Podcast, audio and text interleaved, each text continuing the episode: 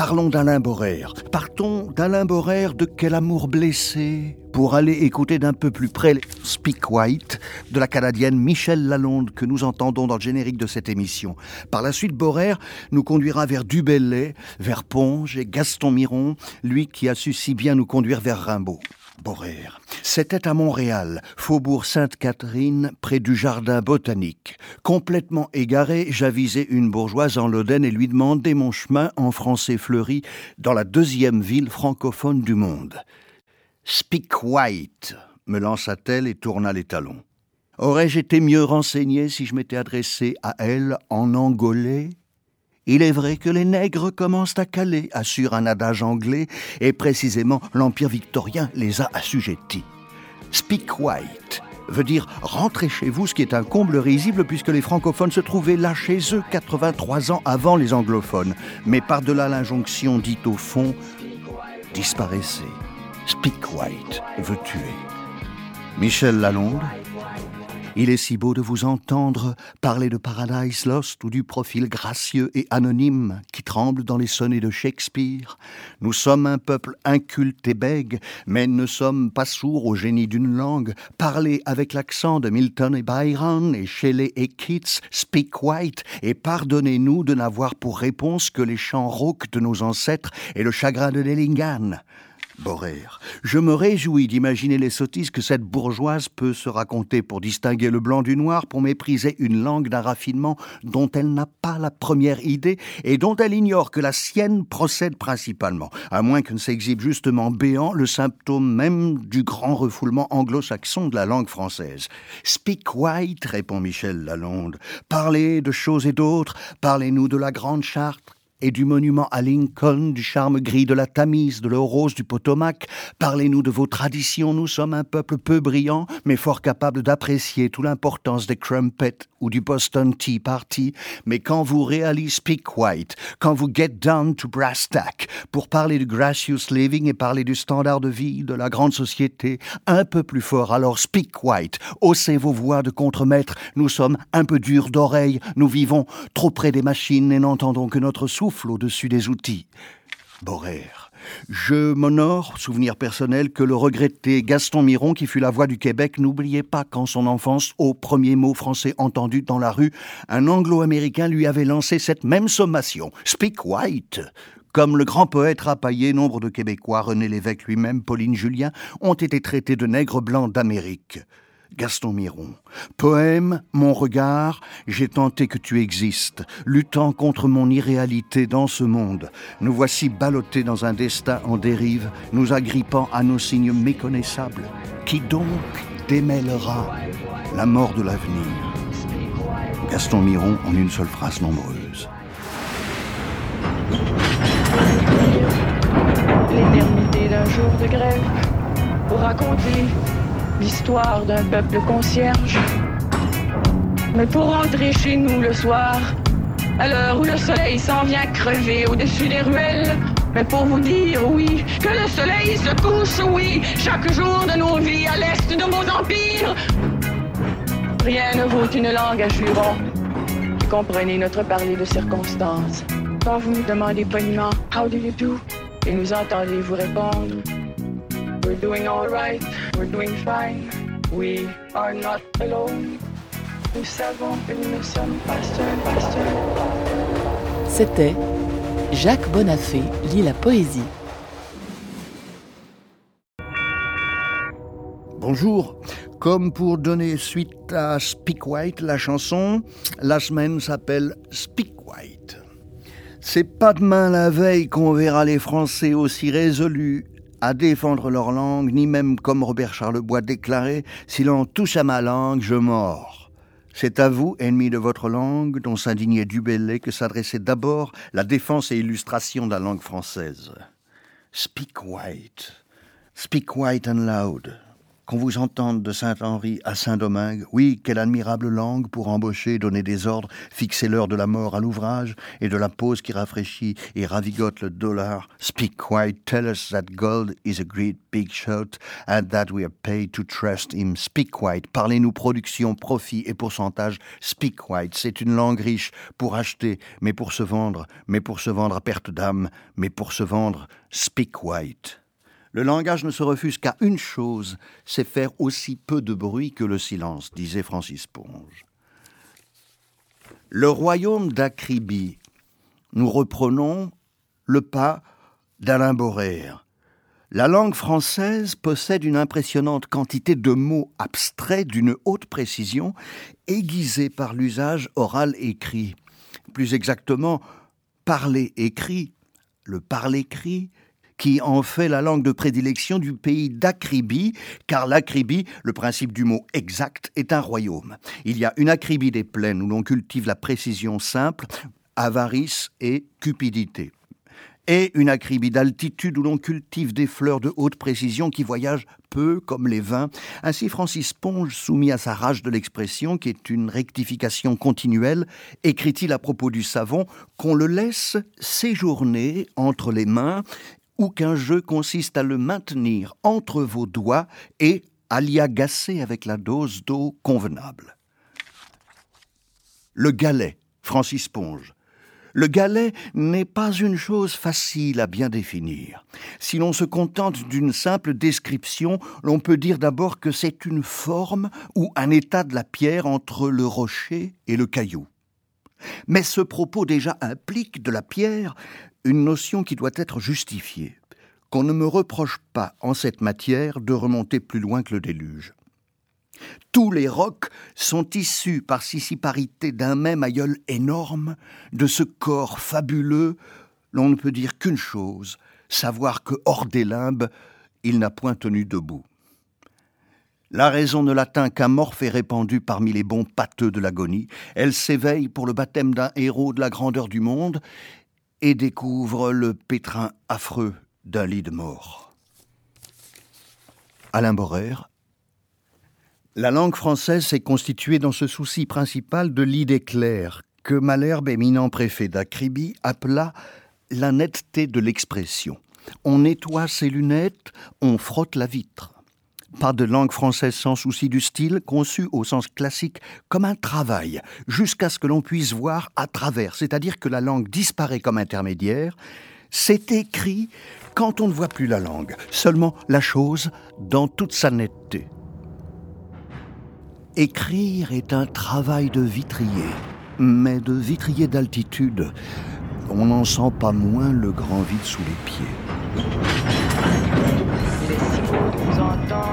parler de Paradise Lost ou du profil gracieux et anonyme qui tremble dans les soleils de Shakespeare. Ariane, ma sœur, de quel amour blessé vous mourûtes au bord où vous fûtes laissée.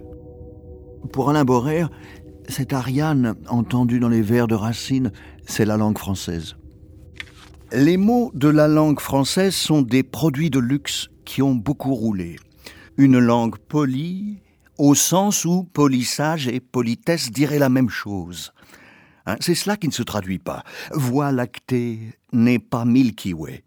Ralentissez l'écoute, voix lactée, invention de Messier pour son catalogue, ces trois syllabes silencieuses, sans consonne sonore, glissant sur le V, s'accordent au silence de la nuit. Le E muet redoublé, qui les ralentit, ouvre à l'idée de profondeur infinie.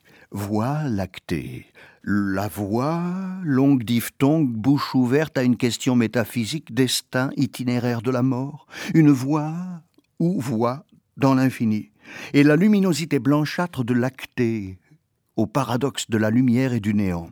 Il faut y insister, c'est par là que s'entend la langue française.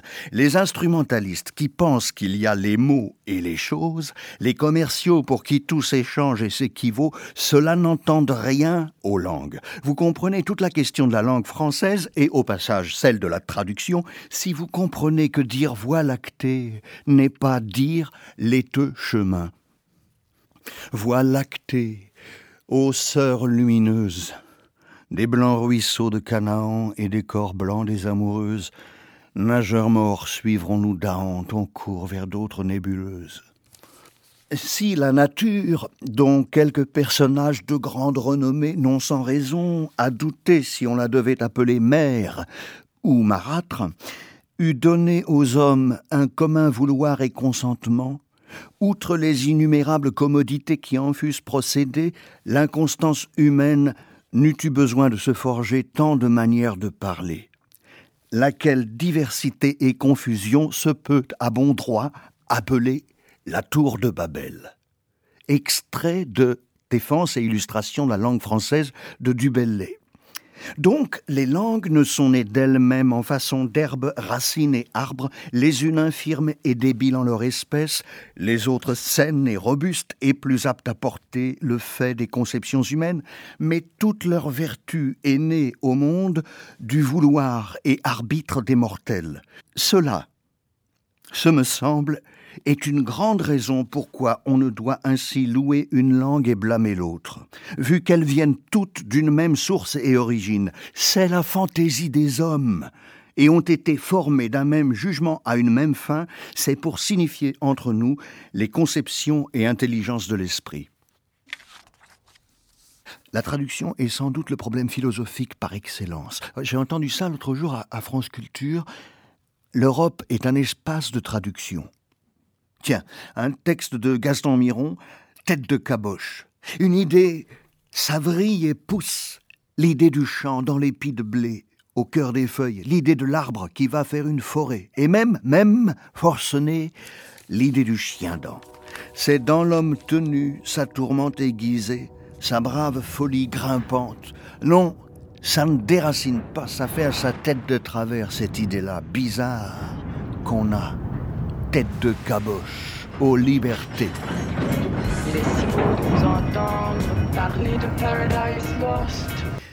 Le centième Tour de France en 2013 aura marqué un grand tournant plus qu'une grande boucle. Celui de l'année où l'anglais l'emporta en même temps que le coureur anglais Christopher Froome sur la langue française tout au long de la course. La boucle prend bien le tour d'être bouclée quand on ignore les très lourdes conséquences du symbolique sur le réel. Il se trouve sans cesse une foule de politiques pour expliquer que l'on ne peut pas faire autrement, ce qui revient à une définition du réel.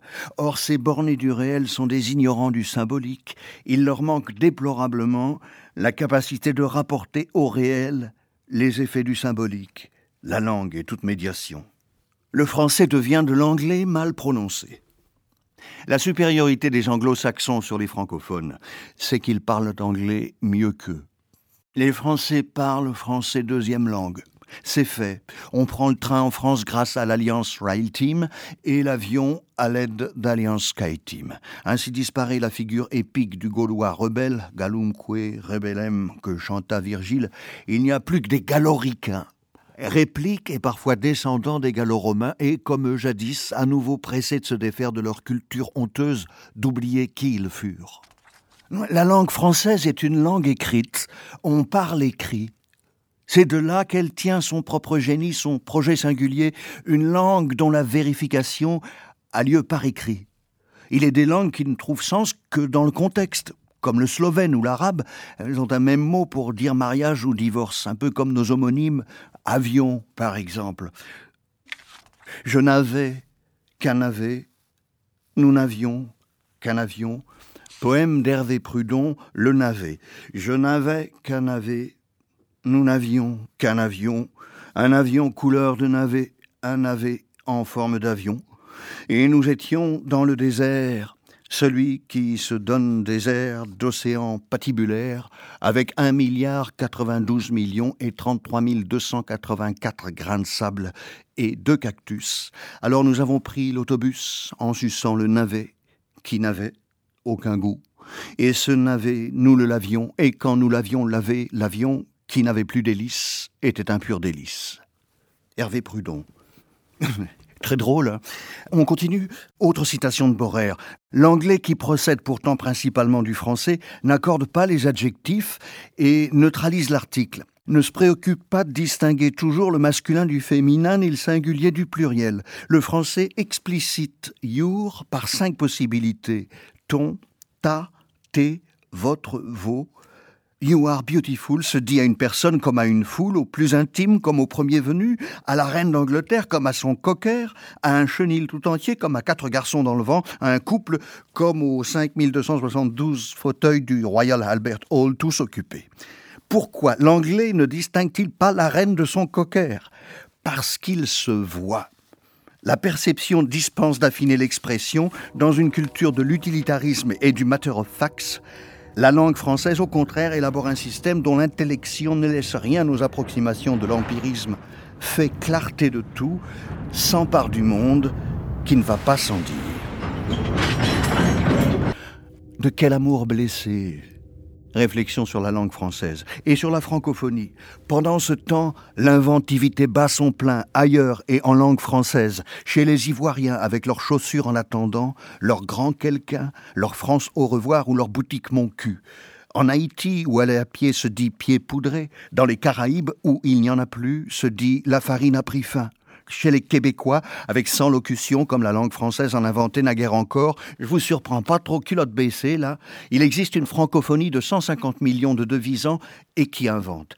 Croyez-vous que le français ne pourrait adopter, comme il l'a fait pour le boutre de Djibouti, pour la ligne verte du Liban ou pour le griot de Guinée, et à tout le moins connaître des façons de parler locales telles que la bleuterie du Nouveau-Brunswick, la cuissette suisse, l'élève couloir du Mali, la giblesse martiniquaise, le gros doigt de la Réunion, le gongonère du Bénin, le minerval de Belgique, la sangala du Burundi, le sikidilatif du Congo, le cicérou de la Dominique, le touloulou de Guyane ou la femme tu viens du Cameroun. Serait-il seulement discerner le banquet de Terre-Neuve et le banquet de Saint-Pierre-et-Miquelon, le blâmage du Luxembourg et la barlette du Val d'Aoste Ne pourrait-il encore adopter des concepts différents tels que la pâte amère togolais, le blé d'art marocain, le corrigateur tchadien, le dédevenir du Jura suisse, le koumé gabonais, le placetaire du Manitoba, le rétroacte burkinabé, le sanka de Centrafrique, le tenir son bout de Louisiane, le voler la route rwandais, la zondomisation zaïroise?